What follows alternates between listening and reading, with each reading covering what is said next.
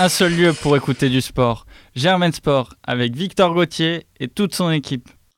Bonjour à toutes et à tous, c'est parti pour une nouvelle émission de Germain Sport. Une nouvelle fois, nous sommes très bien accompagnés pour ce 26e épisode de la saison déjà.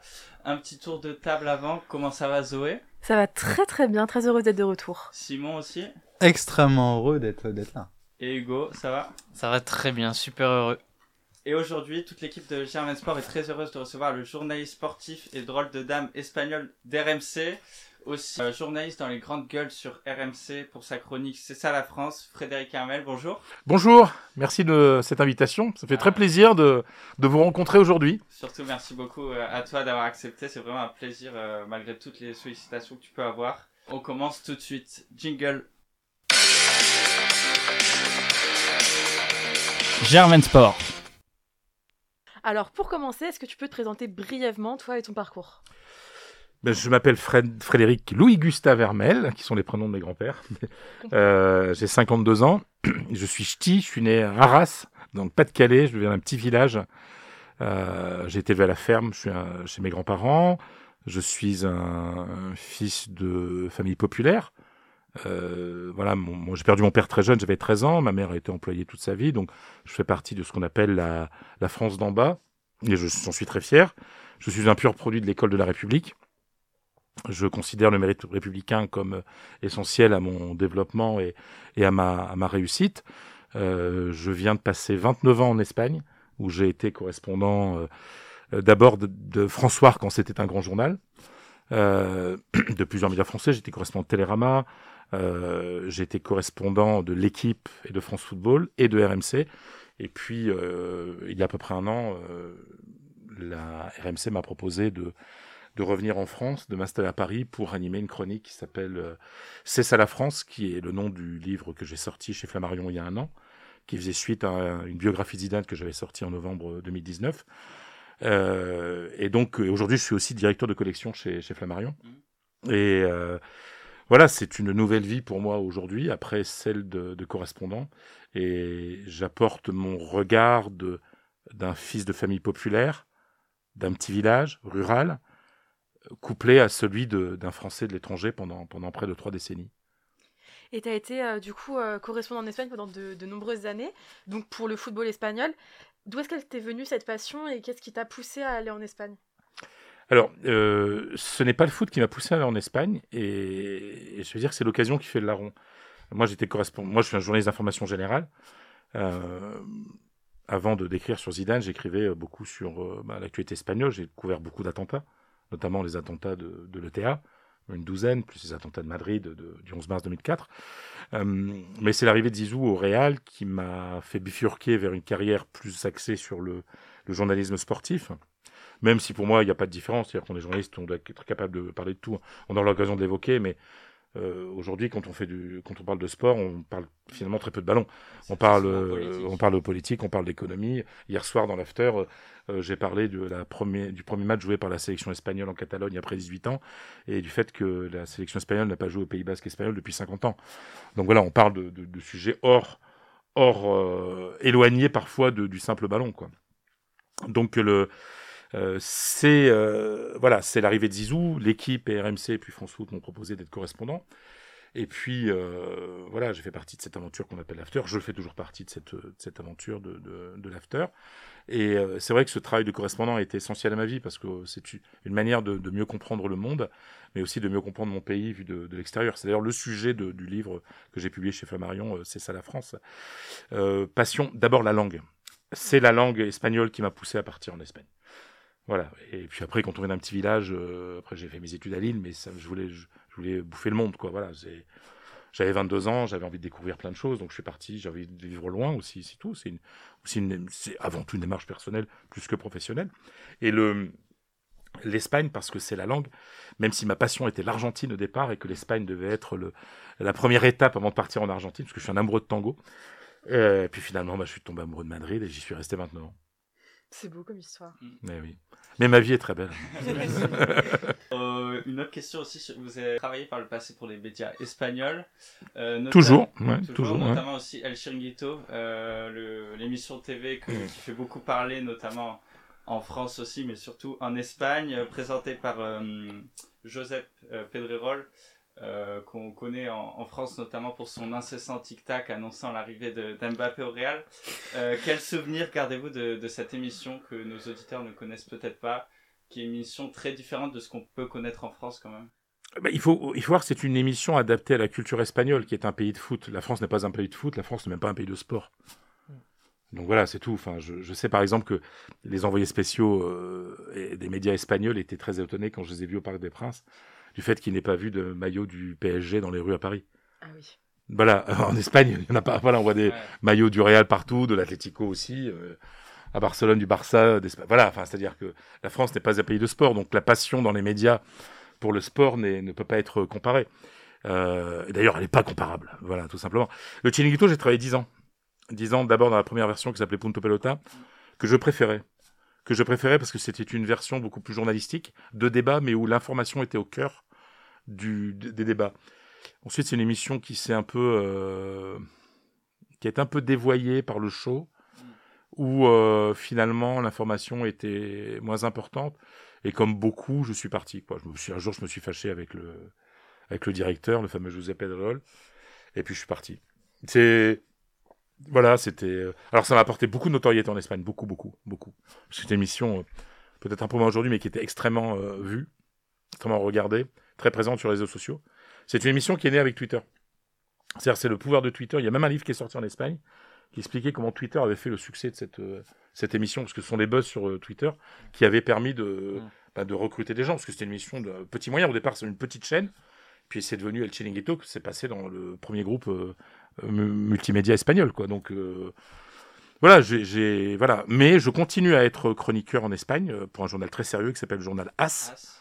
Diario As, euh, qui appartient à un Français d'ailleurs, euh, puisque le groupe Prisa, euh, qui est le groupe, la maison mère de ce journal, qui possède El País, le grand journal, qui possède la Cadena Ser, la première radio, c'est possédé par un, un Français qui est un de mes amis, c'est-à-dire qui s'appelle Joseph Ougourlian, qui se trouve être aussi euh, le président du plus grand club du monde, le Racing Club de Lens. On en parlera ensuite. euh, On en je parlera, pense. Donc voilà, je c'est important pour moi parce que euh, je suis chroniqueur de- depuis 20 ans. Je fais deux chroniques par semaine. Euh, tous les jours, en présentation du match du Real, j'ai une chronique d'opinion totalement libre. Et, euh, et je continue à la faire depuis la France parce que, de toute façon, aujourd'hui, le foot a Ça tellement changé. pas, la passion. Non, puis, puis parce que moi, ça me permet de maintenir mon écriture en espagnol.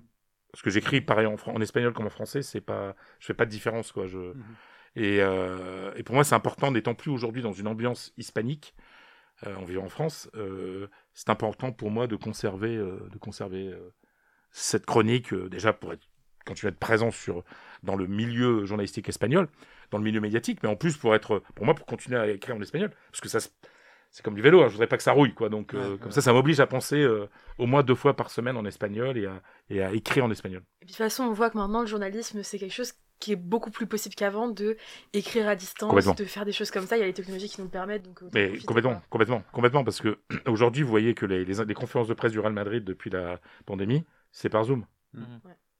Voilà. Donc être en Zoom à Madrid ou à Paris, c'est pareil. Puis en plus, Ça ne dérange pas trop les gens, j'ai l'impression. ah bah moi je trouve ça horrible. Ah bon? Ah non, mais c'est la fin du journalisme, c'est tout. Mais moi, l'entraîneur du Real, je passe pas par la conférence de presse, c'est mon pote, je l'appelle. Il s'appelle Carlo Ancelotti. J'étais à son mariage, donc euh, je peux l'appeler. voilà, euh, quand il vient à Paris jouer au PSG, je- le matin du match, je suis avec lui à l'hôtel. Mais alors c'est ça, mais quand il faut avoir les contacts. Mais oui, mais c'est mais c'est les contacts d'avant. Mais- Aujourd'hui, c'est ah, plus possible. ouais. Mais je pense que pour les jeunes journalistes, aujourd'hui, c'est totalement différent. C'est ça que le journalisme à la base, c'est quand même euh, un métier de contact. Eh ben, C'est-à-dire va exactement. rencontrer des gens, faire Ben des choses avec eux. Donc si c'est que à distance, Ça n'a rien, ça aucun euh, intérêt. Ça n'a absolument milieu, aucun- quoi. intérêt. Ouais. Donc aujourd'hui, le, le problème, c'est que ce journalisme-là, euh, enfin cette manière de restreindre tout, est en train de tuer les médias et de tuer le, c'est-à-dire le, rapport à l'information. Mais pourquoi le Real Madrid et les grands clubs euh, font ça? Mais parce que eux, euh, plutôt que d'avoir, moi j'ai connu l'époque où, du temps des Galactiques, on parlait à Beckham, à Zidane, à Roberto Carlos, à Raoul, Figo, Ronaldo Nazario tous les jours. On avait contact avec eux tous les jours. Moi, je passais 4 heures là-bas. On, les attendait, on discutait après. Il y avait conférences de presse tous les jours, etc. Et même les matchs, enfin, les, entraînements étaient retransmis en direct sur la télé du Real Madrid. Et tout le monde pouvait filmer. Aujourd'hui, le Real Madrid, il monétise les images. Donc tout est fermé. C'est le Real Madrid qui filme et qui diffuse dans ses médias qui lui rapporte de l'argent, puisque voilà, sur les réseaux sociaux, euh, voilà, tout est monétisé. Il y a de la pub. Donc euh, aujourd'hui, l'information. En fait, le Real Madrid, les gros clubs sont devenus des, des fournisseurs de, de, de, contenu. Mais ça, c'est à cause des Anglais. Ce sont les Anglais qui ont commencé à tout fermer. Et les Anglais ont tué, ont tué, ont tué ce métier. Et je, je, je peux. Voilà, donc aujourd'hui. Et moi, parler à un agent, je n'ai aucun intérêt à parler à un agent. Ouais. Un agent ne, ne va parler que. va essayer de te. te- de, de te baiser la gueule pour, euh, pour lancer une rumeur, etc. Ouais. Moi, je vis sur mes contacts personnels avec des grandes autorités du foot. Voilà. C'est-à-dire que quand je parle à Zidane, quand je parle à Ancelotti au téléphone, quand je parle à Bettoni, qui est l'adjoint historique de Zidane, etc., j'ai des infos sur ce qui se passe, mais j'ai des infos su- sur le Real et sur d'autres clubs. Parce qu'entre gens du, du foot, ils se rencontrent, ils se parlent. C'est comme ça. Mais je ne sais pas comment font aujourd'hui les jeunes journalistes qui débutent. Est-ce que quelqu'un aujourd'hui a numéro personnel de Kylian Mbappé, par exemple? Est-ce qu'il y a un journaliste qui a le numéro personnel de Mbappé? C'est Posez-vous la Ouais, question. Moi, je, sais pas. moi, je ça pense que non. m'étonnerait. Peut-être, euh, peut-être une, une ou deux personnes et encore. Alors que moi, mon, quand j'ai débuté, euh, enfin, je veux dire, je vais vous raconter une anecdote, par exemple, comment ça fonctionnait.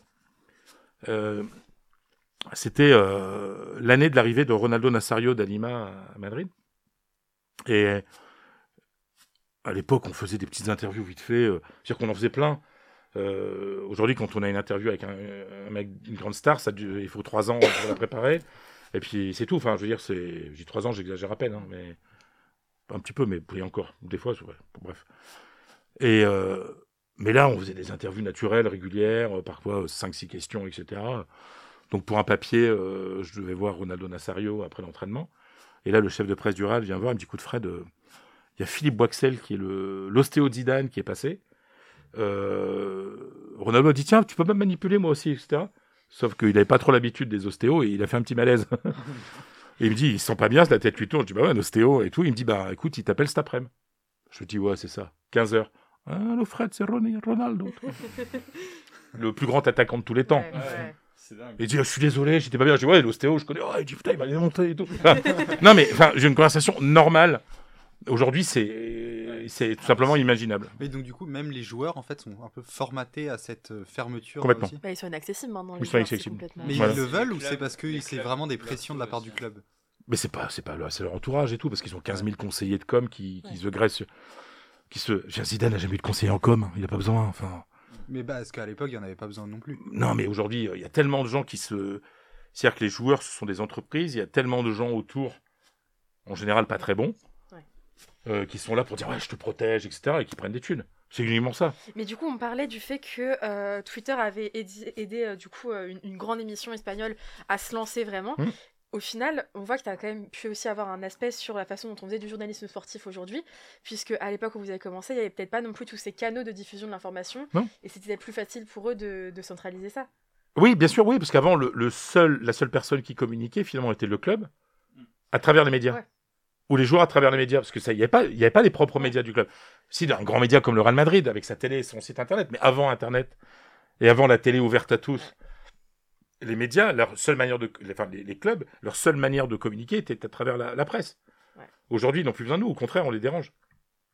Et moi, ce que je, moi, j'aime, ce que j'aime, c'est l'information. Ouais. C'est pas l'interprétation. C'est-à-dire, euh, aujourd'hui, on est, oui, je crois que un tel. Non, c'est pas, je crois.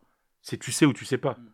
Je veux dire, euh, pourquoi ça marche l'after? Parce que les auditeurs euh, savent que quand je parle à- d'un tel, je dis oui, je sais ça, il sait que j'étais avec lui et voilà, c'est tout. Enfin, c'est la vérité. Mm. Euh, si je dis hier soir, Bale ne travaille pas à l'entraînement, etc. Je sais, bon, les gens ils se doutent que que j'ai parlé à quelqu'un du réel. Voilà, ils se doutent que, que j'ai les informations pour ça, quoi. Le problème aujourd'hui, c'est que un jeune journaliste qui n'a pas de contact en off, il va appeler l'agent de, de Bale, et Bale va dire non, Bale, il travaille beaucoup, euh, c'est au Real, les Ouais. Espagnols, ils l'aiment pas. Bah oui, il va défendre ses intérêts. Moi, je, moi, je vais avoir des, je vais avoir du off par rapport à des amis, Pas- en sachant aussi que parfois le off, on essaie de te manipuler. Mais enfin, quand tu as une relation de confiance, Zidane m'a jamais menti. Zidane, quand tu peux pas me dire un truc, il me dit je te le dis pas. Voilà. Enfin, je veux dire, euh, euh, Carlo Ancelotti non plus. Enfin, je veux dire où c'est ou plein de joueurs que j'ai, avec qui j'ai encore des contacts, etc. Enfin, je veux dire, c'est c'est pour ça que je, je, je vais pas parler comme un vieux con, mais je pense que euh, ça va être très dur aujourd'hui pour un. C'est beaucoup plus dur aujourd'hui d'avoir des informations que qu'il y a 20 ans. Quoi. Enfin, Et voilà. donc, est-ce que c'est aussi pour ça, peut-être, euh, qu'on a beaucoup plus de rumeurs, d'énormes rumeurs, peut-être, euh, Bien sûr. par rapport à. à Oui, quelques- bah oui, parce que comme années, quoi. comme il n'y a pas d'infos, bah, il faut bien remplir. De toute façon, les médias vont continuer à remplir. ouais, ouais.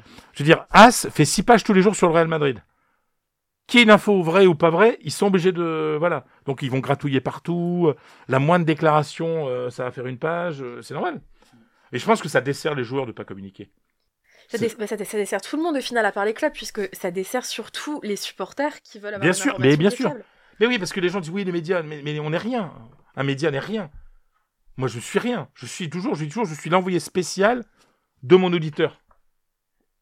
Voilà, moi, quand je parle à Zidane et que je le raconte dans l'after, alors, je raconte pas tout, bien sûr, euh, mais enfin, je veux dire, je suis au service de mon auditeur. Donc, euh, quand des supporters, par exemple, se réjouissent que les joueurs ne, parlent pas dans les médias, mais ils se rendent pas compte que c'est à eux qui ne parlent pas. Parce que les médias ne sont qu'un lien avec les supporters. Hugo, on va enchaîner euh, sur un peu plus sportif. On va parler de la Liga. Ouais, une question très générale euh, pour débuter sur la Liga. Euh, quel est ton regard sur euh, le championnat? Est-ce que tu penses déjà que le titre est plié? Si le Real gagne à Vigo, parce qu'après la défaite contre le Barça, euh, 4-0 à domicile, si le Real gagne à Vigo et que le Barça ne gagne pas à domicile contre Séville, c'est plié. Là, parce que, pas simplement d'un point de vue comptable, parce que le Real a quand même encore 12 points d'avance sur le Barça, qui a un match en retard, mettons. On imagine qu'ils qu'ils gagnent contre le Rayo, c'est fort possible, et encore. Mais on sait par exemple le Barça a souvent de gros problèmes après les marges internationaux. Et là, ils ont un gros, gros, gros match contre Séville. Mm. Mm. Donc, euh, euh, je pense que c'est là, parce que si, et c'est l'effet psychologique, si le Real perd ou ne gagne pas à Vigo, c'est oh là là, ils sont encore dans la défaite du Barça, il y aura l'odeur du sang. Et là, il- Ouais. bon, je pense que ça va être compliqué, 9 matchs à 20, euh, enfin, euh, allez, allez, 9 points, si on compte la vie. On imagine que le Barça batte le Rayo, 9 points en 9 matchs. faudrait que le Real perde 2 matchs, fasse un nul sur les 9 matchs, et que le Barça gagne tous les matchs. Mm. Ça me semble, euh, ça me semble compliqué. ouais. Ok, donc on va enchaîner sur euh, bah, le Real Madrid. On va directement dans, dans quelque chose de plus concret. Comment est-ce que vous envisagez euh, le parcours du Real en Ligue des Champions euh, cette saison? Et euh, par rapport à Benzema qui nous a bien fait souffrir du côté PSG, est-ce que selon vous, il est au top de sa forme alors qu'il a 35 ans? Est-ce que c'est dû au départ notamment de Cristiano Ronaldo? Alors, je vais commencer par la deuxième partie. Ouais. Benzema a toujours été très fort. Il avait un jeu différent parce qu'il travaillait pour Cristiano Ronaldo. Il avait trouvé son rôle dans l'équipe. Avec le départ de Cristiano Ronaldo, il a trouvé un autre rôle. Qui est son, le vrai rôle qu'il avait un jour. Il m'a dit oui, c'est je retrouve le jeu que je faisais à Lyon. Après, Benzema est devenu ce qu'il est devenu aussi parce qu'il a travaillé avec Ronaldo tous les jours à l'entraînement. Voilà, c'est, c'est quand on travaille avec un monstre pareil, automatiquement on s'améliore. On apprend la compétitivité. Donc ça, oui, bah Benzema, euh, de toute façon, chaque semaine, j'ai l'impression de, euh, dire bah, ce que j'ai dit la semaine d'avant, mais que c'est encore mieux. C'est-à-dire que c'est, on pense que c'est le top et c'est encore mieux derrière. Donc, euh, parce qu'il a une maturité aujourd'hui euh, qui, bah, d'un homme, d'un homme, père de famille, deux Est-ce que enfants, le, le Real n'est pas trop dépendant totalement. Total. Je, je, je faisais une théorie l'autre jour et, et elle s'est confirmée. Le Real est aujourd'hui plus dépendant de Benzema qu'il ne l'était de Ronaldo à l'époque. Ouais. Tout simplement parce que du temps de Ronaldo, il y avait quand même le, le top de Modric, le top de Kroos, le top de Casemiro.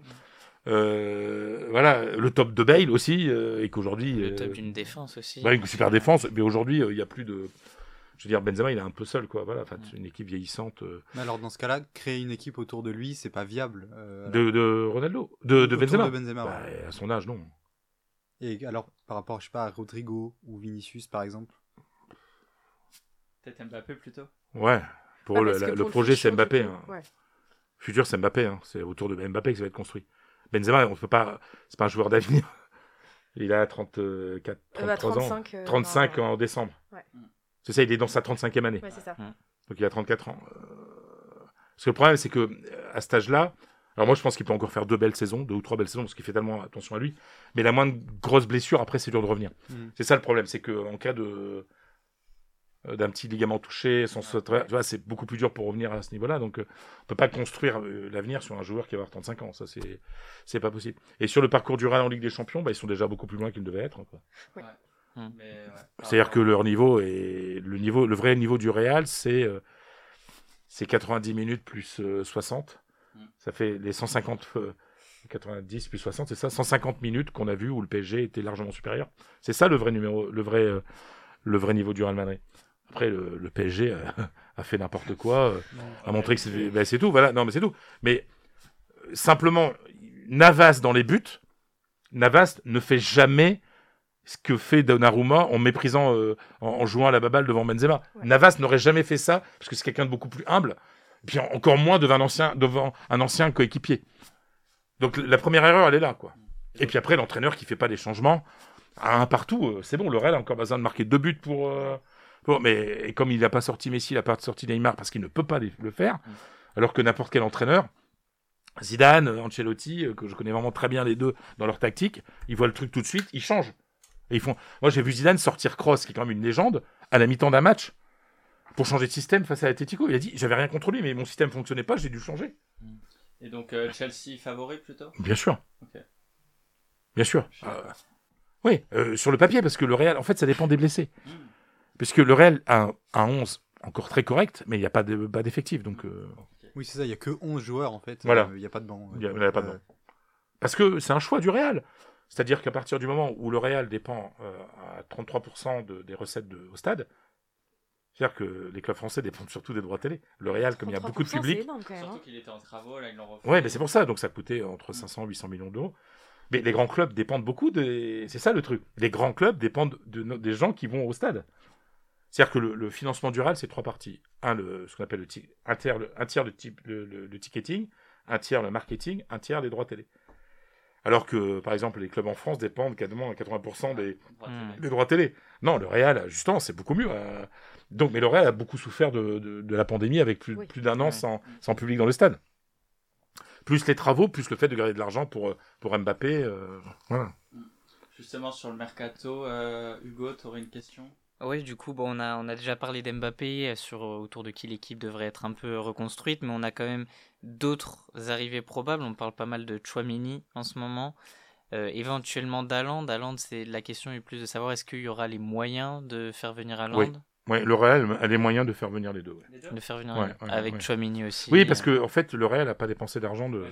En deux ans, ils ont dépensé 35 millions. En plus, ils, ont libé- ils sont libérés de gros, de gros salaires comme Varane, comme, euh, Et- comme Ramos surtout. Et puis ils devraient se Et là, ils vont se libérer de celui de encore. Euh, Bale, de de Hazard. Donc, euh, non, non, il y aura.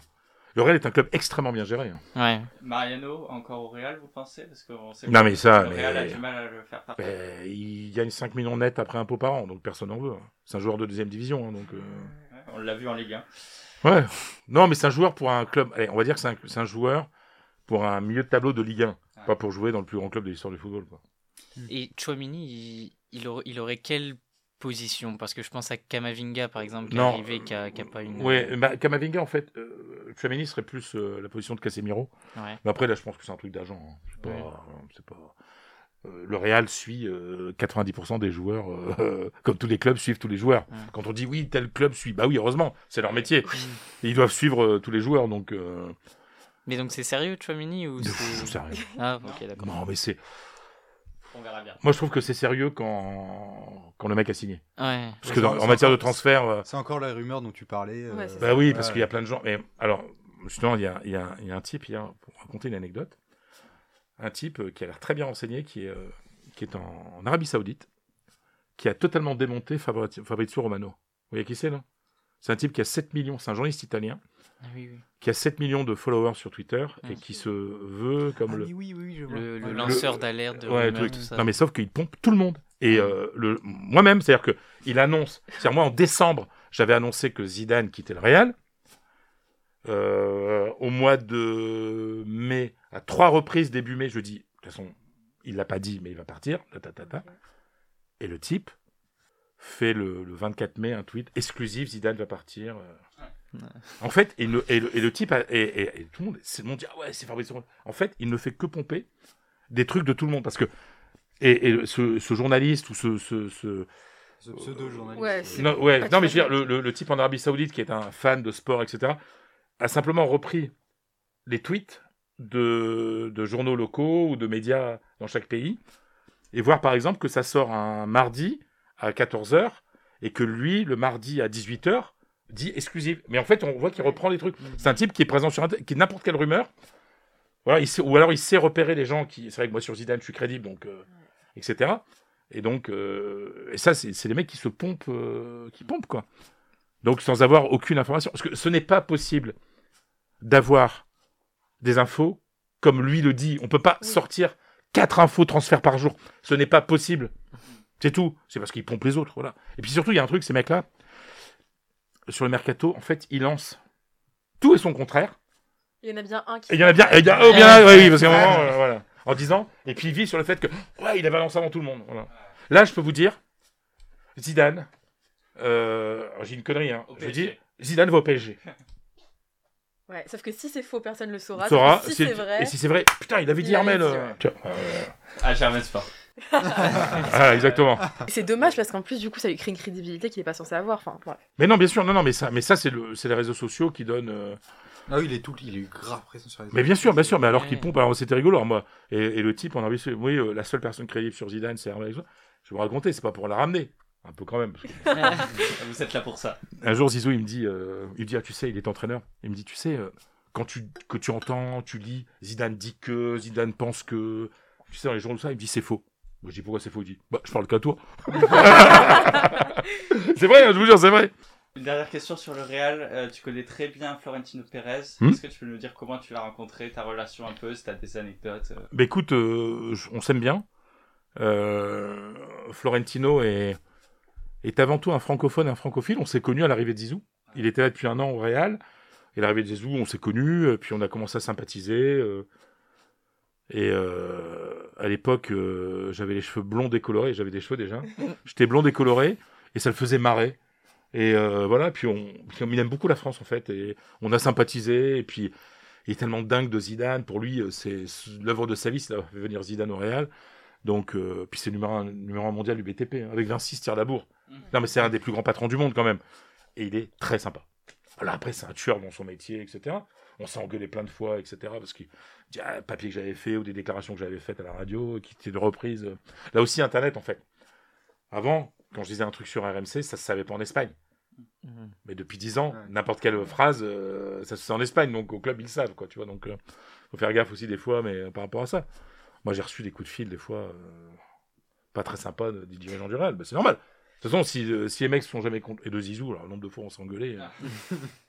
mais euh, et- mais Florentino, c'est avant tout un grand patron, quoi. C'est un grand patron. Il a 150 000 employés par le monde, quoi. Et ce mec, il est bénévole au Real, quoi. Ouais. C'est ça, parce que c'est. Il aurait pu, en fait, quand il arrive en 2000, le Real est dans une telle situation économique. En fait, il aurait pu laisser s'écrouler le Real et racheter la dette du Real et il aurait été le patron du Real. Mais lui, il voulait conserver le côté associatif du Real. Donc, il a sauvé ce club économiquement. Il en a fait un, un truc extraordinaire. Le stade va être fabuleux. Et, euh, et on se tutoie, on bouffe ensemble, euh, on discute, on se. voilà. Et puis, puis par exemple, bah, je vais, je vais, vous raconter maintenant. euh, le, au moment de la discussion avec Mbappé, quoi. Moi, je suis, je suis en constant, je suis en liaison constante avec Florentino Pérez sur l'avancée des trucs. Parce que lui, ça l'intéresse aussi. Dire, ouais, mais à Paris, qu'est-ce qu'on dit et tout. D'avoir un petit peu. Euh, il voulait avoir un peu le côté parisien, quoi, d'avoir des infos. Donc, Ouais. il y avait une échange d'infos finalement avec. euh, son, son conseiller. Non, non, non, pas du tout. Non, non, mais c'est Ah, discussion. Ouais. Non, non, non, non, mais dis à pas Paris, ça parce que là, c'est pas mon travail de journaliste. Non, mais lui, il avait besoin de savoir ce qui, ce qui était dit à Paris. Moi, euh, moi, il me donnait les infos. Je dis, mais t'es un accord avec, avec euh, Kylian? Je dis, bah, bien sûr. Il me dit, ouais, bien sûr. Je dis tout. Il me dit, mais, je dis, mais tu monteras jusqu'à. Un moment, je, un moment euh, il me dit, euh, je monte jusqu'à. Je peux monter jusqu'à 180. Je l'ai sorti en exclusivité sur RMC Sport. Je dis, mais ils iront pas plus haut. Plus haut. Et après, euh, le PSG a reconnu qu'ils avaient eu une offre après à 180 millions. Donc, lui, comme on se connaît très bien, qu'on est potes, en off, on a discuté. Il m'a dit, ouais, mais qu'est-ce qu'on dit à Paris et tout ça? Il- Ça l'intéressait de savoir un petit peu. Est-ce qu'à Paris, on pense que le PSG va lâcher? Mhm. Tu vois, est-ce que des gens que tu connais et tout ça? Tu vois, c'était un peu le, le truc. Et moi, je sais par exemple que c'est un vendredi soir. Marca, c'était vraiment deux jours avant la fermeture du marché. Marca annonce imminente, ça va se faire, c'est imminent, etc. Donc, on- on fait une émission spéciale. J'envoie un message à Florentino, j'envoie un message à Carlo. Donc, on fait l'émission spéciale, c'est bon, ça va se faire, etc. Parce qu'en plus, le mec de Marca, il est incontournable, etc. Voilà, on dit ça y est, ça y est, on cédait. Et là, Florentino me dit, euh, mais non, non, non, c'est pas fait du tout, euh, nana. Et euh, c'est compliqué et tout. Et là, euh, et là, Carlo, qui lui a encore moins de raisons de me manipuler, etc., me dit, mais non, Fred, c'est pas fait et tout. Et là, je dis en direct, attention, Ouais. deux sources à 5 minutes de différence. Et nous, on est les seuls RMC à dire Ouais. le monde s'enflamme. Attention, euh, ils sont, ils sont pas sûrs à Madrid là. Mm. Peut-être ça va se faire, mais ce soir, c'est pas ce soir et tout. Bon, bah voilà. Et puis on avait raison, parce qu'il est pas parti à. On n'est pas parti à Paris. Tu vois, ce que, ce que tu as dit, ça m'énerve, mais je, je dis gentiment, on va dire le conseiller. Mais non, c'est. Un journaliste qui ne, qui ne parle pas aux gens, c'est pas un journaliste. Mais c'est ça, c'est aujourd'hui on, on a du mal à se dire que un journaliste français peut être l'ami aussi proche. Mais je suis pas. On est, on est copains, on n'est pas amis. Moi, j'ai deux amis dans le foot. C'est Carlo Ancelotti et Philippe Montagnier. Ça, oui. Je veux dire, mais c'est simple. C'est très facile de savoir qui est ton ami dans le foot. Quand un journaliste te dit je suis ami avec un tel, tu dis est-ce qu'il t'appelle lui? Ou c'est toujours toi qui l'appelle? Euh, Bah non, c'est toujours moi qui appelle. Bah c'est pas ton ami. Moi, Carlo, il y a un jour, il m'appelle, il dit Ouais, tu m'appelles plus euh, depuis que j'étais parti du Real, tu m'appelles plus, tu m'as oublié. Enfin, voilà. Euh, j'ai une discussion d'une heure euh, sur, avec Philippe Montagnier qui est à Toulouse. Philippe Montagnier a fait les barbecues chez ma mère l'été euh, euh, quand- à Lens. Mais, mais c'est les, mais c'est les deux seuls. Ouais. Florentino Pérez, on est copains, mais on n'est pas, on est amigo comme on est espagnol, mais c'est. c'est plus rare aujourd'hui, c'est ce que vous disiez au début par rapport aux jeunes journalistes, c'est plus difficile. Oui, des mais, mais bien sûr, d'avoir des relations comme ça, mais l'intérêt c'est d'avoir du off. Mais, ce que je trouve intéressant aussi euh, par rapport à ce que tu disais, le fait qu'il y avait des engueulades parfois même avec Zidane et avec euh, Bien des gens sûr. que tu connais bien, je trouve ça hyper intéressant parce que c'est vrai que le rôle du journaliste, c'est pas de euh, faire ami-ami, entre guillemets, Bien sûr, mais non, tout mais monde, mais c'est d'avoir une information fiable et dire des choses en fait qui, entre guillemets, dérangent. C'est aussi le métier Mais bien sûr, mais bien sûr, mais parce qu'il y a souvent une malinterprétation des trucs. Ouais. Donc, euh, et je sais que Zizou, plein de fois, il y a eu des fois, bah, je le raconte dans mon livre, c'est des engueulades. Parce qu'il y avait un truc dans l'équipe quand j'étais à l'équipe. Je n'avais pas écrit, mais un jour il me dit Ouais, mais l'équipe, ouais, je sais pas moi qui l'ai écrit. Ouais, mais l'équipe, c'est pour moi, l'équipe, c'est toi. Bon, ben, je me prenais tout dans la gueule. Mm. Donc, euh, ça, c'est normal. Mais pour revenir sur le truc que tu disais, le conseiller. Non, c'est pas. Je veux dire, quand tu, quand tu as une relation, par exemple, pour moi, je, je, je, je compare beaucoup le journalisme sportif avec le journalisme euh, politique. D'ailleurs, moi, j'ai beaucoup de contacts politiques. Depuis que je suis à Paris, je vais déjeuner avec des députés, etc. J'ai beaucoup de off, etc. Ben, on discute de trucs. Et c'est normal. Enfin, je veux dire, c'est comme ça qu'on peut avoir des informations. Donc, si Florentino Pérez dit, ouais, quelle ambiance à Paris et tout ça, ben, moi, je lui dis. Ouais, ouais. Ben, ouais, sauf qu'en échange, euh, il me dit, il me dit que Mbappé, euh, il vient ou pas. Euh, je veux dire, euh, moi, moi, ça, tu sais, les, grands chevaliers blancs qui disent, ah non, moi, je ne mange pas de ce pain-là. Bah ouais, bah parce que t'as pas de contact. tu risques pas d'être influencé, hein. Non, bah non. Non, mais c'est ça, c'est qu'il y a Bah peut-être oui. aussi une petite jalousie, peut-être. Ouais, mais complètement. Ah, voilà. Mais complètement. Mais complètement. Après, faut être honnête avec soi-même. Non, mais après, quand, quand la République m'a fait l'honneur de me décorer, je suis allé l'ordre national du mérite, t'avais le ministre des Sports espagnol, t'avais le président du Real, le président de l'Atlético. Bon, bah voilà. Félicitations. Ben non, non, mais je veux dire, mais à un moment, euh, et moi je me souviens un jour aussi comme ça, euh, euh, c'était, il y a un moment, déjà un long moment, à RMC, il y avait un rédacteur en chef que j'aimais beaucoup, qui n'était pas là, qui est plus là aujourd'hui, donc voilà, et il m'appelle, il dit ouais, c'était à l'époque déjà pour la Coupe du Monde au Qatar, le fait de la faire à- en décembre, etc. Et le mec me dit euh, ouais, euh, est-ce que tu penses que tu pourrais, on pourrait avoir la réaction de quelqu'un de la Liga euh, là-dessus? Je dis bah le président. Ah ouais, tu pourrais l'avoir Bah ouais. Non mais je veux dire, si t'es correspondant en Espagne depuis X années, spécialiste du foot, et que tu peux pas avoir le président de la Liga en 5 minutes, Mm. bah désolé, hein, c'est que tu fais pas ton boulot. hein. Enfin, je veux dire, à un moment, si tu peux pas parler en 5 minutes ou avoir un contact direct avec le- le- le- les présidents ou les, les gens qui font le foot, les, les plus grands, enfin, euh, les, les plus grands clubs, c'est que tu fais pas ton métier. hein. Enfin, je suis désolé quoi. Et juste sur Monsieur Tebas, ça serait le meilleur patron de ligue en ce moment? Ah ben en tout cas, il est insupportable, mais il défend euh, la Liga comme personne. Donc moi je le connais bien, hein, il, est, il est plutôt sympathique, hein. mais euh, mais il défend son bout de gras. Ouais. Mais il a raison. Enfin, c'est son métier. bah, sinon il sait se faire bouffer par les Anglais, parce que le truc il est là. De toute façon c'est simple. Le foot aujourd'hui c'est simple. Ou il y a plus que les Anglais. Parce D'ailleurs, le championnat d'Angleterre n'existe plus. Ce sont- 80% sont des, groupes- des, des, des- des clubs étrangers, des propriétaires étrangers. Ou c'est la Super League que l'Angleterre, ou où il y a une vraie Super League. La super, l'avenir du football européen, c'est qu'il y ait une Super League avec les grands clubs européens. Sinon, ça sera que la Super League. La première ligue sera la Super League. Non, juste que justement, là, euh, en 2000, dans les années 2010, c'était surtout la Liga, enfin, c'est la Liga qui. Pas au niveau de l'argent. Au niveau des titres, mais pas au niveau de l'argent. Pourquoi c'est pas au niveau des titres qu'on juge un peu la Si, supériorité si, si. Mais, euh, mais les Anglais étaient déjà plus, avaient pas les titres, mais ils avaient déjà plus d'argent. Et du coup, là, l'argent qu'ils avaient eu pendant les années 2010, on voit maintenant les Bah, résultats bien que sûr, ça donne bah, bien dans sûr. les années Bah oui. 2020. Non, mais c'est-à-dire que même, même, même en au-delà de ça, c'est-à-dire que l'argent qu'il touche aujourd'hui, quand vous voyez que le dernier de la première ligue touche 113 millions d'euros, et que le vainqueur de la Ligue des Champions touche 75 ou 80 millions d'euros, bah, c'est pas possible. C'est pour ça qu'il faut réformer. C'est pas possible, c'est que les clubs ne peuvent pas. Aujourd'hui, le, c'est simple. Si on fait pas, si on fait pas quelque chose de révolutionnaire, le football européen va disparaître, sera minime, sera plus que la première ligue, qui sera le espèce de, de terrain de jeu de grande richesse internationale. Oui, mais alors dans ce cas-là, une Super League, mais euh, Parce que tu auras des les grands Anglais. clubs européens. Mais alors sans les Anglais, parce qu'ils voudront jamais. euh, Bah, enfin, Ouais, bah, Ouais, mais après, bah, s'ils vont pas dans la Super League. Et tout, Bah, euh, tu sais, tu sais, un Real Bayern, un Barça PSG, un Juve Atlético, on n'a pas besoin de, on n'a pas besoin de Tottenham. Hein. Enfin, excuse-moi. hein, enfin. Ah, Ah, ah là, on- c'est. On a, on a une supporter Il y avait tous les clubs sauf Tottenham. Bon allez, Chelsea. non mais non mais je veux dire, mais le truc, alors il y a deux Arsenal, trucs. ça me va. ouais. Oui, Arsenal. Non mais je veux dire, à un moment, enfin, c'est c'est c'est la, c'est la seule solution. De toute façon, c'est c'est inéluctable. C'est inéluctable. Il y aura une Super League. Quelques années Ah oui oui, dans d'ici à 5 ans, il y aura une Super League. 5 ans? Mais bien sûr, mais parce que Et par rapport au tollé que le premier projet avait eu. euh, mais parce que ça a été mal présenté. Mais parce que les Anglais, ils me font marrer. super inégalitaire le premier. Mais pas tant que ça en fait, parce que les trucs, ça a été mal communiqué, les gens ont pas bien regardé. Parce qu'en fait, dans les faits, en gros, t'avais- c'était réservé aux trois quarts. à- aux- Mais ce sont les clubs qui ont tous les, les mêmes clubs qu'on retrouve en huitième de finale de Ligue des Champions. hein. tu regardes, c'est toujours les mêmes. hein. Donc, Il y avait, enfin, il y avait quand même des clubs qui étaient bon. Arsenal, ça va mieux. La Juve, ça va pas. Donc, enfin, c'est des clubs. On, Oui, ils ont, mais- la, légiti- ils ont oui, la mais- légitimité historique. Oui, mais, pas... mais c'est ça, mais c'est ce qui attire. Mais parce que les gens ne regardent plus les. Moi, mon neveu qui a 18 ans, c'est un fan de foot, mais il regarde plus 90 minutes de foot. Et il regarde sur le portable et tout. Enfin, c'est regarde. hein. Oui, oui. J'ai 18 ans aussi. Ouais, mais, mais la Après, plupart. je sais, c'est dur. Je vois mon La- petit frère, par Mais oui, mais la plupart, ils regardent des extraits. Tout, tout, va, tout va évoluer. Ouais, c'est vrai, Mais Donc, tous les euh, sports sont comme ça. hein. Tous les sports sont Ouais. comme ça. Et aujourd'hui, Mais- il y a, il y a- il y a- déjà, il y a trop de sport à la télé. Ouais. Donc, il y a une surcharge de trucs. Donc, les gens ne regardent plus que des résumés, que les buts. Ce qu'il va y avoir maintenant, c'est des alertes. Tu vas être abonné et on va te donner une alerte et tu vas voir le but sur ton portable euh, 30 secondes après qu'il soit marqué. Tu vas voir que les déjà, buts. hein. Ça Free, existe ouais. déjà. Free, Oui, avec Free, oui, bien sûr. Non, mais il y aura plus que, je veux dire, il y aura plus que ça. À un moment, les gens vont regarder le foot comme ça. Ouais. Tu vois, les gens maintenant ne vont plus être. Allez, à 18h, je suis devant ma télé. euh, Ouais. tu, tu vois, enfin, je veux dire, c'est. Maintenant, euh, ce qu'il fait avec Free, ça va être fait avec tous les, tous les médias. Et, et le football doit s'adapter C'est à une ça. triste vision des choses. Oui, moi, j'aime pas, mais sauf que c'est la réalité. Mais parce que les gens peuvent pas rester 90 minutes devant, devant leur écran, c'est tout. Ouais.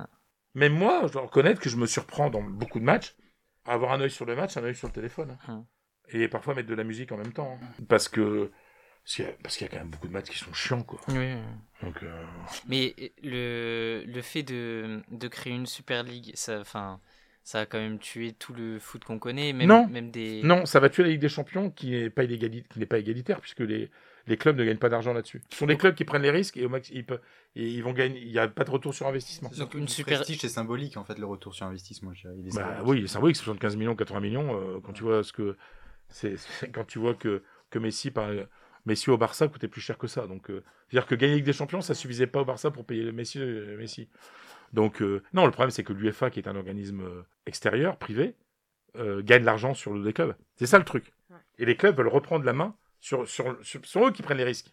Tu vois? Mais une, une su- une Super League, c'est-à-dire, bon, on tue la Ligue des Champions comme on l'a, on a une nouvelle Coupe d'Europe avec, euh, avec enfin, des équipes exclusives. Ouais. Euh, bou- non, bah, ce sera plus exclusif maintenant, mais maintenant ça sera, Ouais, c'est un peu ouvert. maintenant ça va être ouvert, ça va être ouvert. ça va être ouvert. Ouais. Parce que, ça, ça veut dire, je vous donne un exemple nul, mais je suis supporter de Bordeaux, moi, par exemple. Hmm. Bon, ils vont descendre. Mais imaginons que... euh, Ils on- n'ont pas pris on- Bétoni, hein, alors que c'était à deux doigts. Ils ont fait une erreur, bah tant pis. hein. Il, Mais- il aurait accepté? Bah, j'étais en contact avec lui tout le temps. Tu sais, Bétoni, quand il vient faire, il vient annoncer dans l'after, j'avais négocié avec Ouais. lui le, le truc, il a dormi chez moi. Donc on a pu discuter un peu, quoi. Non, non, Bordeaux, il était, il Ah était avec Guillon, euh, les deux. Il aurait, bien sûr, il, a- mais lui, il avait un projet à moyen terme. Euh, Ouais. Bordeaux voulait euh, essayer de se sauver. Ça suffit pas. Ouais. Et quand tu essaies que de te sauver, en général, tu descends. Donc Bordeaux, tu disais, oui, Bordeaux. euh, C'est fini. Non, mais Bordeaux. Mais en fait, ce qui va se passer, c'est que et euh, il y aura euh, avec la Super League, il y aura deux équipes. Une équipe pour le, ch- le championnat, et puis Ouais. une équipe, une équipe pour. Et, et à terme, en fait, le championnat, ça sera en semaine, et le week-end, tu auras la Super League. Hmm. Mais parce que les gens, parce qu'un Real Madrid Retafe, les gens, ça les énerve, ils s'en foutent, quoi. Ouais. Ils veulent voir Real Madrid Bayern, quoi. Enfin, euh, c'est- Mais du coup, la, enfin, la Super League, ça reviendrait... euh, ça remplacerait, remplacerait la, la Ligue et, des Champions. et, et ça, et ça tous les week-ends Ouais, ouais, c'est ça. C'est- En fait, c'est un, un- comme ça, ouais. Et ça ferait pas plonger les championnats nationaux? Bah, c'est le risque. C'est le risque. euh, c'est ce que dit Tebas. Ah oui. euh, automatiquement, le... il y aurait deux équipes. Tu vois, une équipe pour la Super League et puis une équipe pour la championnat national. Donc quoi. automatiquement, celle du championnat national serait moins performante. Oui, bien sûr. ouais. Oui, enfin, tous- Ouais. tous les joueurs, Mais, euh, euh, les meilleurs ouais. joueurs, ils règlent dans les, dans les gros clubs directement. Et puis surtout, Ouais, enfin, ouais, mais après, euh, mais c'est déjà le cas en fait. oui, bien sûr, mais Est-ce que, est-ce que Bordeaux peut se payer Ronaldo? Bah non, non, non, non, mais m- même, même pas ça, mais c'est. Enfin, sur un match, on a toujours un. Même en Ligue des Champions, on a toujours un truc où tout est possible. Une équipe qu'on ne considérait pas comme favori Ouais, peut. mais regarde les huitièmes, c'est tous les mêmes. hein. Et l'écart encore pire. Bah là, on a Ouais, des équipes comme Villarreal, on n'attendait pas. Il y a encore. Oui, des- non, mais parce que Villarreal a, fait un exploit parce que Manchester United va pas bien. Mais sinon, Manchester United doit passer. Oui, mais Manchester United sera dans la Super League. Non, mais Manchester. United, c'était contre l'Atletico. Euh. Villarreal, c'est la Juve. Oui, la oui. Juve, normalement, doit passer contre Villarreal. Tu vois ce que je veux dire? Oui, mais c'est, mais c'est pas. Oui, mais la, la Juve, Oui. la Juve est pas passée. Elle Oui, sera dans non, Super oui, euh, non, mais C'est des que- trucs comme ça qui pourront mais- plus non, arriver. On n'aura que les mêmes équipes. euh. Non, mais le truc, c'est que maintenant, ça va être beaucoup plus ouvert. Donc, mais euh, le truc, c'est qu'un Villarreal qui s'est qualifié grâce au championnat pour la Super League, bah, il, pour- il pourra battre la Juve aussi. Il, sera, il peut y être, tu comprends? C'est que le système va être un petit peu différent, mais dans, dans, dans la forme, aujourd'hui, ce sont les plus riches qui gagnent. Mm. Donc la Super League, en fait, il y aurait peut-être une meilleure répartition. Et surtout, il y aurait un plafond salarial qui permettrait de, de rendre euh, euh, soutenable l'économie du football qui n'est pas aujourd'hui. Là, ça va exploser. hein. Donc, euh, Donc on enchaîne maintenant, l'heure tourne. On va parler un peu d'Atlético. Euh, Madrid, c'est mon club favori, donc j'ai quelques questions là-dessus. Oui, pas beaucoup, hein, les petits clubs. hein. Moi, les clubs, les clubs qui n'ont pas gagné avec des champions, je parle pas trop. hein. Ah, ici, ils sont pas passés. Non, mais je déconne, je déconne. Euh, premièrement, une question simple, le changement de stade, est-ce que c'est indispensable en- Oui, oui, c'est indispensable, même au niveau sécuritaire. Ouais. euh, moi, je, je me souviens, j'ai eu peur des fois. hein. Dans les tribunes, quand ça bouge, ah bah, ça bougeait Bah, beaucoup, hein. Ouais. Euh, ensuite, sportivement, le retour de Griezmann, c'était un bon choix. bien sûr. Bon choix. Il aurait jamais dû partir. Mais pour lui, déjà. hein.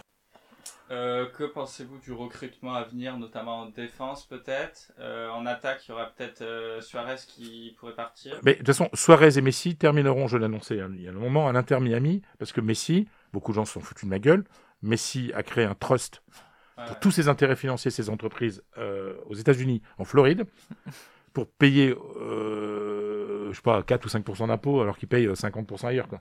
Voilà, enfin, voilà, le truc, c'est ça. Euh, Donc, il ira là-bas, il sera résident là-bas, il ira là-bas, c'est sûr. Et, et l'objectif, c'est d'avoir Suarez aussi. Est-ce que la, la MSN l'année prochaine au- à Paris, c'est possible? C'est-à-dire? Messi, Neymar, Suarez? À Paris? Ouais. Mais il, en, a- il en manque plus qu'un. Mais non, mais, euh, je sais bien que le PSG sont un peu cons, bah, alors recruter Suarez. Ah, ouais, ouais, ouais. mais après, mais c'est vrai qu'avec eux, alors par contre, Ils, ils peuvent faire plaisir à Neymar et Messi, ça leur ferait plaisir. je Ah crois. bah- ah bah alors là- plaisir, alors c'est là, ça le il problème. Faudrait ans, il arrêter de leur plaisir faire à je sais plaisir. bien, je sais bien qu'il y a une crise des EHPAD en France, mais Ques- allez, question suivante. Euh, en Ligue des Champions, on aura Guardiola Simeone. Un très beau match. Qu'est-ce que vous pensez de cette opposition de style? Et vous avez dit notamment que ça pourrait être- c'était le pire tirage pour euh, Manchester City. oui, bah oui, parce que parce qu'il est chiant à jouer, euh, euh, Simeone. Il est très chiant à jouer, donc euh, c'est pas fait. Mais après, avec les milliards de City, devrait passer. Ah. Mais mais, mais mais pourquoi pourquoi? Il y a une expression espagnole qui, qui, qui dit avoir un, un attaqué de, de un attaqué d'entrenador. C'est-à-dire les mecs, il faut toujours qu'ils montrent que c'est lui. Moi, mes, mes, mes amis entraîneurs, mais toujours les joueurs sont plus importants que moi. Guardiola considère qu'il est plus important que les joueurs. Hmm. Ça peut être un grand grand joueur. C'est un très bon joueur, mais ça peut être un grand joueur. Euh, mais Guardiola, à un moment, il va vouloir inventer un truc Mm, oui. pour montrer qu'il est. Et en général, quand il invente, bah, c'est la finale de la Ligue des Champions contre Chelsea. hein. Donc, euh, Et euh, sur Diego Simeone, justement, c'est l'entraîneur de l'Atlético depuis 2011. Euh, on a l'impression que ça arrive peut-être à bout de cycle, euh, mais en même temps, les supporters, les dirigeants de l'Atlético, ils ont un peu la, la trouille, on dirait, de, de le remplacer. Ils savent pas. bah oui, c'est la peur de l'avenir, parce que le- la peur du vide, hein, c'est normal. Euh, Est-ce que vous le voyez bientôt partir et quels pourraient être les, Je sais pas. non, les Je, sais pas. successeurs Parce que Bah, il y en a un. euh, Torres et- Bah oui, Fernando Torres. Parce qu'on lui pardonnerait, comme Xavier au Barça, on lui pardonnerait plein de trucs. quoi. Parce que pour l'instant, il serait peut-être pas encore trop prêt. euh, dans- Je sais pas, mais là, Ouais. là, ça va mieux. Et quand tu vois ce qu'il a fait contre Manchester depuis un mois, euh, ça. il arrive toujours, c'est le Phoenix qui renaît de ses cendres. Donc, Ouais. euh, Bah, comme euh, Joao Félix. Ah, il est bon, lui. C'est bah, c'est pour ça, c'est mieux en ce moment, ça tombe aussi quand sûr. revient. Et euh, ou aussi on a peut-être son adjoint Nelson Vivas, tu vois. non, Non. non. Si tu enlèves euh, Ouais. Simeone, tu. Enfin, je veux dire, il faut changer de cycle. Il Ouais. faut tout changer. Parce que. Et changer le préparateur physique Parce et que tout. justement, parce on a que- l'impression que dans le recrutement, c'est plus des joueurs entre guillemets techniques qui arrivent en ce moment que des soldats que dans. Oui, oui, bien sûr. Non, mais parce que, parce que Simeone voulait évoluer aussi, quoi. Ouais. Après, donc. euh, Donc euh, pour l'instant. Ouais, mais après, euh, mais je pense que même Simeone ne sait pas ce qu'il va faire, donc c'est pas moi qui vais vous le dire. Et- Une question sur le Barça. Ouais, une petite question sur le Barça. Ah non, mais attends, moi, les équipes de Ligue Europa, c'est compliqué. Ouais, mais elle a, parler, gagné, elle a gagné la Ligue des Non, je veux Champions. dire, moi, je peux pas parler de. on- C'est de l'humour, Mais euh, c'est de l'humour. on parlera pas du dernier classico. euh. Non, mais euh, le, le, le Barça de Xavi, c'est un projet euh, sur quelques années. au Bah oui, bien hein. sûr. Il est, il est Bien assez, sûr. il est assez Mais, c'est toute l'intelligence du Barça. C'est-à-dire que Xavi savait que même s'il n'était pas qualifié l'année prochaine pour la Ligue des Champions, il continuerait quand même. Ouais, Et ouais. cette patience-là, c'est ce qui manque dans le football actuel. Mais est-ce que sans recrutement massif, euh, ou sans un gros recrutement, au moins, est-ce que son projet pourra aboutir? Ça dépend des jeunes, en fait. Ça dépend si Ansu Fati euh, ne se blesse plus. euh, Ça dépend de l'évolution de, de, de Gavi. Ça dépend de l'évolution de Pedri. C'est a quand même du matos, quoi. Mais, mais la- la- le plus bel atout qu'a le Barça aujourd'hui, c'est la patience qui est laissée à Xavi. Ouais. Parce que, tu vois, Ancelotti, il est qualifié pour les quarts de finale des Champions, en battant le PSG quand même. Il est premier de la Liga avec 9 points d'avance sur le deuxième, 12 points sur le troisième. Il fait un match très mauvais, oui, bah, il se prend un 4-0 contre le Barça. Euh, la rumeur de son départ, elle est déjà là. Donc, parce que ces rumeurs-là, elles sont alimentées par des dirigeants, je le sais, hein, je sais d'où ça vient. hein. Moi, il suffit que je vois un article, je vois par qui signé, je peux dire quel dirigeant a dit ça. hein. Non, mais de toute façon, on a Donc, ça à peu euh, près dans, enfin, dans trop de clubs d'ailleurs. On a Ouais, ça. c'est insupportable. On a eu ça avec euh, Pochettino euh, au PSG. Euh, en tant que fan de Tottenham, les changements d'entraîneur, je sais que ça fait mal. Ouais. Et c'est vrai que c'est euh, le, le football de moyen long terme avec vraiment des, des visions euh, sur plusieurs années pour les clubs, c'est un truc qui nous manque, je pense, pour avoir quelque chose de Bien plus sûr, organisé. ouais, oui, parce que les, en fait, les dirigeants. euh, Le problème, c'est que de plus en plus, les, les clubs sont, appartiennent à des dirigeants qui ne connaissent rien au foot. Mm. Donc les mecs, ils pensent que comme ils ont mis de l'argent, bah euh, j'achète, j'en veux, bah non. Ouais. J'achète, euh, je veux la, cou- la coupe, bah non, c'est plus compliqué que ça. C'est des caprices. Ancelotti m'a dit, euh, s'il m'avait laissé au PSG deux ans de plus, on aurait gagné la Ligue des Champions. Question sur le reste de, le- de la Ligue. Euh, Est-ce que les modèles de jeu et euh, la mentalité des équipes comme euh, Villarreal, le Betis, la Real Sociedad, c'est des choses qui sont transposables à la Ligue 1 On pense notamment à Lille, Non. Strasbourg, Montpellier ou même Lens. Non, parce Non, que c'est une du question tout. de formation. Ok. C'est qu'en France, on continue à privilégier euh, les grands forts aux petits talentueux. Ouais. C'est tout. C'est pourquoi il y a, il y a Real Sociedad, pourquoi il y a Villarreal, pourquoi. Mais c'est parce que les mecs, on, on privilégie les, les petits, les joueurs techniques, pas le physique, on privilégie la, la technique. Donc à partir du moment, quand on a arrêté de penser que défenseurs centraux de 2 mètres, et que je vous rappelle que Griezmann avait Ouais, été refusé. ça, hein. son- son- Ouais. j'ai- Parce qu'il était trop petit. Griezmann, euh, Voilà. Griezmann, c'est le plus bel exemple, parce qu'il était jugé trop petit. et il est parti à. à- Quand tu vois, euh, quand tu vois la, la hauteur des champions du monde espagnols, euh, tu te dis, euh, Gérard Xavi à côté, il est tout petit. Hein. Et, on est- mais, et Iniesta aussi. C'est un choix, c'est un choix, euh, un choix politique de formation. Voilà. Donc, euh, quand, à partir du moment où on recrutera des joueurs techniques et où on formera des joueurs techniques, où on choisira pour les écoles de foot des joueurs techniques, ben, on aura un football plus technique. C'est pas plus compliqué. hein. On reste euh, sur la Ligue 1 parce qu'on n'allait pas oublier que tu es quand même supporter lensois. Bien sûr. Et, euh, et donc, que penses-tu de ce club depuis sa remontée? Comment vois-tu la fin de la saison? Euh, Et puis peut-être un petit mot sur Jonathan Klaus. euh. Déjà, sur Jonathan Cloche, j'étais vraiment très content pour lui parce qu'on on a vu les images de sa Ouais. joie. euh, Moi qui suis très Ça fait patriote. longtemps qu'on n'a pas vu ça. Mais pour voilà, un enfin, moi, un mec qui euh, est content qui, de, de jouer pour la France, ça m'a fait plaisir. hein. Non, voilà. Enfin, je- Il était vraiment émerveillé. Ah bah, il quoi. était vraiment. Je trouve que c'est un magnifique cadeau. Il y a tellement de mecs qui font la gueule que je trouve ça, je trouve ça très bien. Bah, Lens étant de très bonnes, entre, en- entre de très bonnes mains. Euh, je suis pas très objectif. C'est mon pote, c'est Joseph Ougourlian, qui est le propriétaire et président.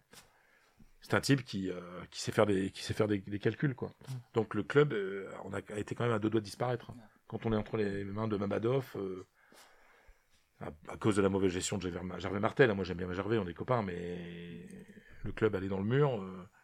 on a fait, je vous rappelle qu'à un moment, on avait perdu sept matchs de suite, les sept premiers matchs de championnat, alors qu'on était en D2. quoi. C'est-à-dire qu'on aurait pu aller en, en, en D3, donc en national. L'ancien on disparaissait en tant que club. hein. Parce que quand tu es national, tu, ton statut change, plus, enfin, les revenus sont. Enfin, c'était, je préfère pas y penser. Et Joseph Ougourlian, euh, euh, je pourrais avoir une anecdote. euh, il vient dîner chez moi il y a quelques semaines. J'avais fait un très bon repas. Puis il me dit, ah non, il fallait pas faire tout ça et tout. Je dis, attends, t'as mis 70 millions de ta poche dans mon club, je veux bien t'offrir un bon repas.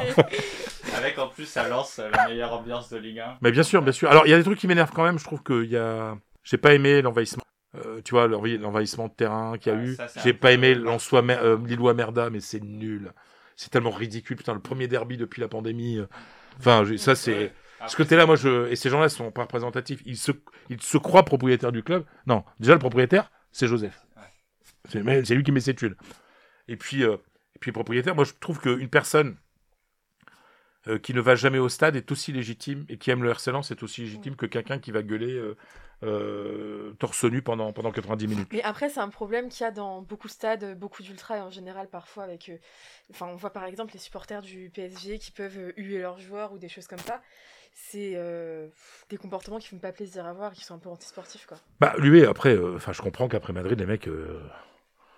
T'as Ouais, envie, de, t'as envie de siffler, Messi. Enfin, moi, j'étais à Madrid. Attends, mais moi, je suis supporter du PSG. euh, Je, je me bouffe les couilles. Hein, bah, J'y étais. Je dis, mais c'est hallucinant d'avoir perdu ce match.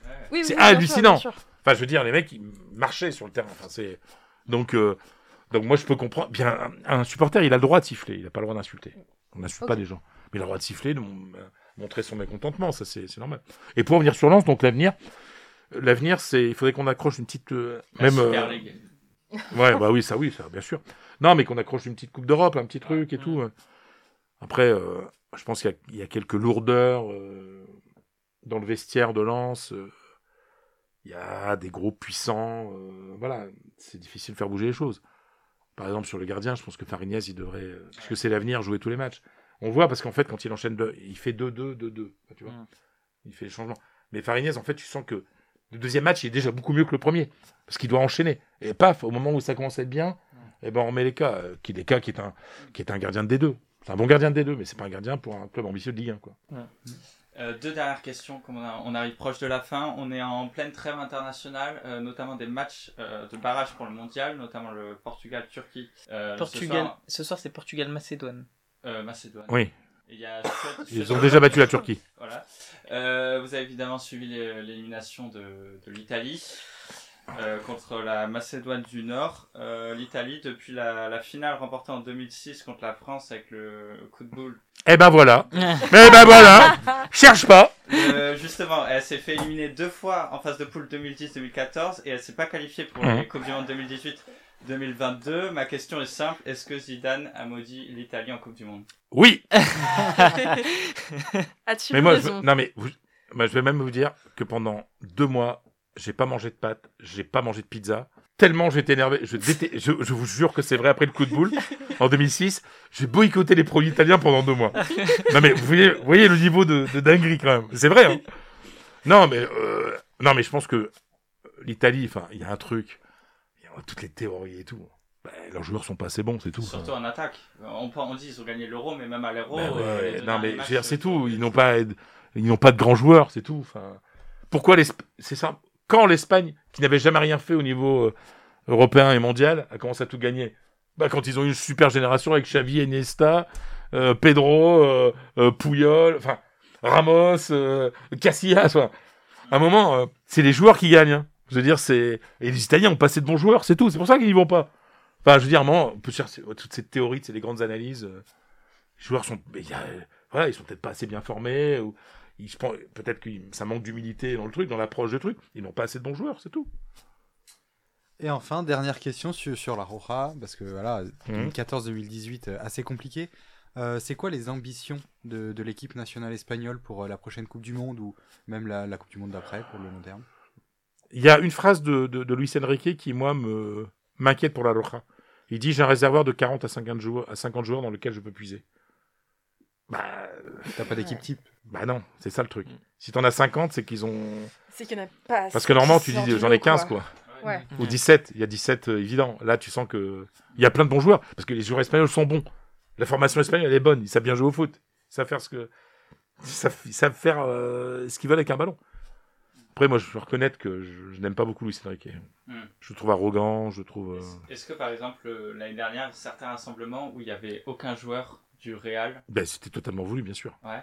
Mais parce qu'il adore se faire détester, parce que voilà, c'est, pas normal que qu'il y, ait y pendant une période pas de joueur du Real, mais c'était Mm. uniquement parce que lui, il a joué au Real. Il est parti tr- en très mauvais termes du au Real, du Real, il est parti à Barcelone.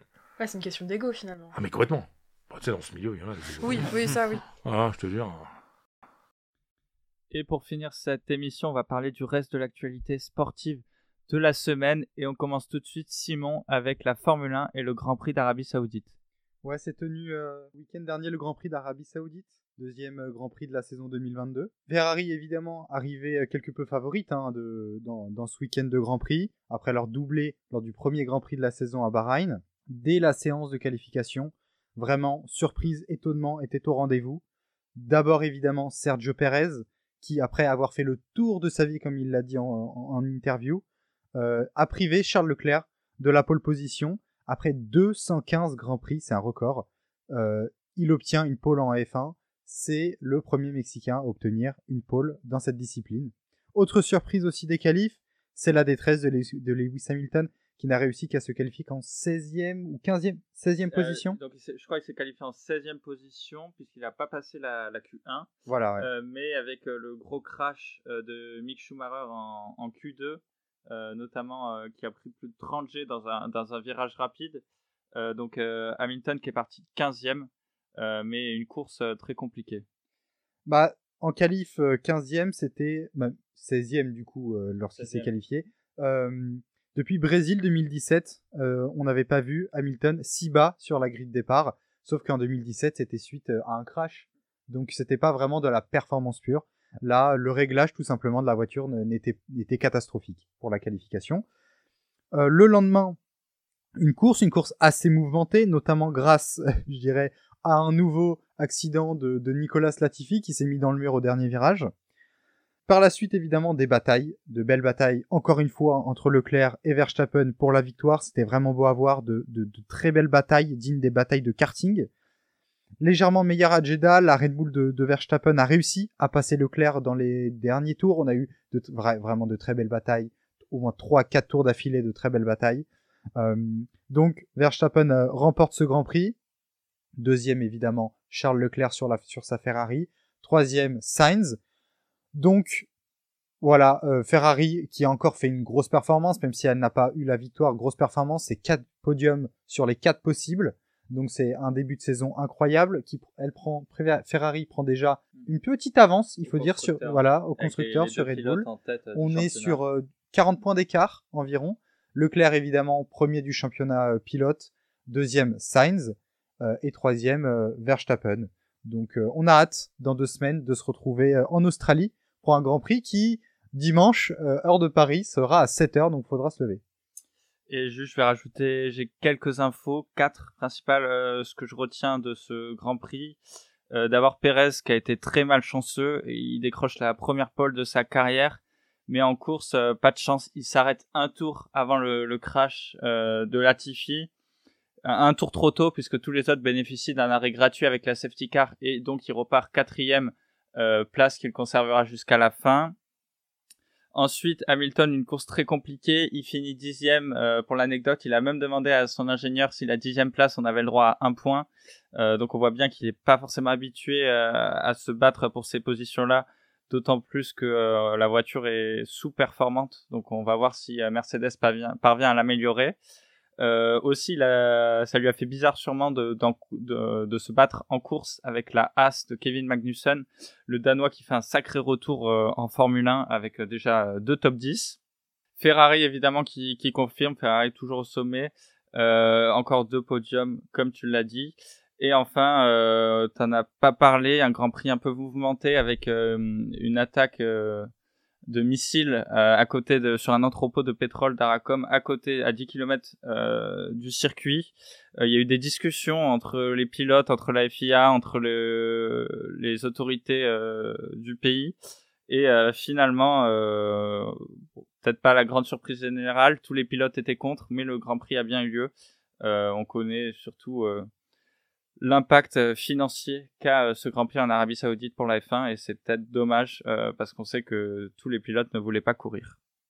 On passe à un autre sport. On va parler un peu de rugby puisqu'il y avait ce week-end du top 14, le retour du top 14 après le Grand Chelem et le tournoi destination. De belles affiches. on commence par Stade Français UVB parce que l'équipe de Germain Sport y était. Et je cite Hugo, Alexandre et moi-même, Victor, on était au stade Jean Bouin pour encourager mon équipe l'UBB et on n'a pas été déçu avec une super ambiance dans le COP visiteur et une victoire après cinq défaites de suite en championnat. L'UBB qui relève la tête, qui bénéficie aussi du retour de deux internationaux, Cameron Wookie et Maxime Lucu, qui ont été tout simplement énormes. Et euh, en tout cas, j'espère qu'ils vont pouvoir continuer sur cette lancée.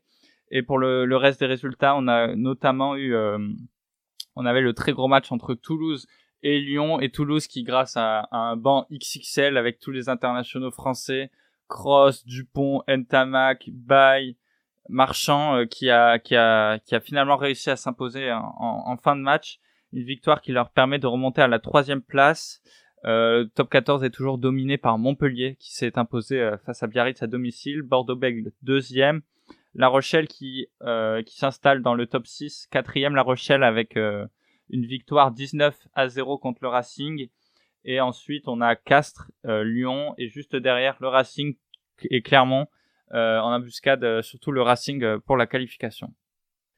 Deux autres sports au programme. On avait les championnats du monde de patinage artistique euh, ce week-end à Montpellier et le couple français euh, champion olympique euh, Gabriela Papadakis et Guillaume Cizeron sont devenus pour la cinquième fois champions du monde en danse sur glace en battant une nouvelle fois leur propre record du monde avec un score total de 229,82 points. donc c'est vraiment une performance exceptionnelle des Français et on ne sait pas encore trop. Il y a quelques incertitudes concernant leur futur. Est-ce qu'ils vont continuer ou pas On ne sait pas encore. C'est vrai qu'ils ont tout gagné. On espère qu'ils sont au sommet de leur art. On espère qu'ils pourront continuer à, rafler encore de, nombreux titres. Et le dernier sport au programme du cyclisme. On entre dans la période des, classiques flandriennes. Euh, vendredi dernier, on avait le Grand Prix E3 où on a pu voir encore une fois la, suprématie de l'équipe Jumbo-Visma avec euh, le belge monstrueux Wout van Aert euh, et le français Christophe Laporte qui se sont échappés à plus de 40 km de l'arrivée et ont passé la ligne ensemble, main dans la main, avec plus d'une minute trente d'avance sur les autres coureurs. Donc euh, une performance exceptionnelle. Et la grande course, c'était Gand-Wevelgem ce dimanche.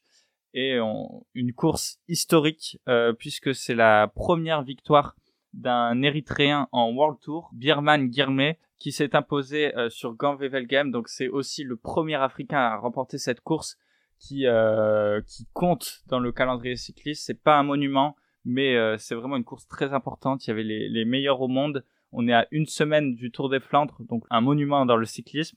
Et euh, Bernard Grimet qui a réussi à remporter cette course devant le gratin du cyclisme mondial en s'imposant euh, dans un sprint en réglant les, ses compagnons d'échappée. Il y avait justement le français Christophe Laporte très en forme euh, qui s'est un peu fait avoir sur le sprint qui a terminé deuxième. Et troisième, c'est le Belge Dries Van Gestel euh, du team Total Energy. Euh, donc un, podium surprenant. les favoris qu'on pouvait, auxquels on pouvait s'attendre ont été piégés dans le, groupe des favoris. ils sont arrivés un peu plus tard le sprint du peloton qui a été réglé par euh, Tim Merlier.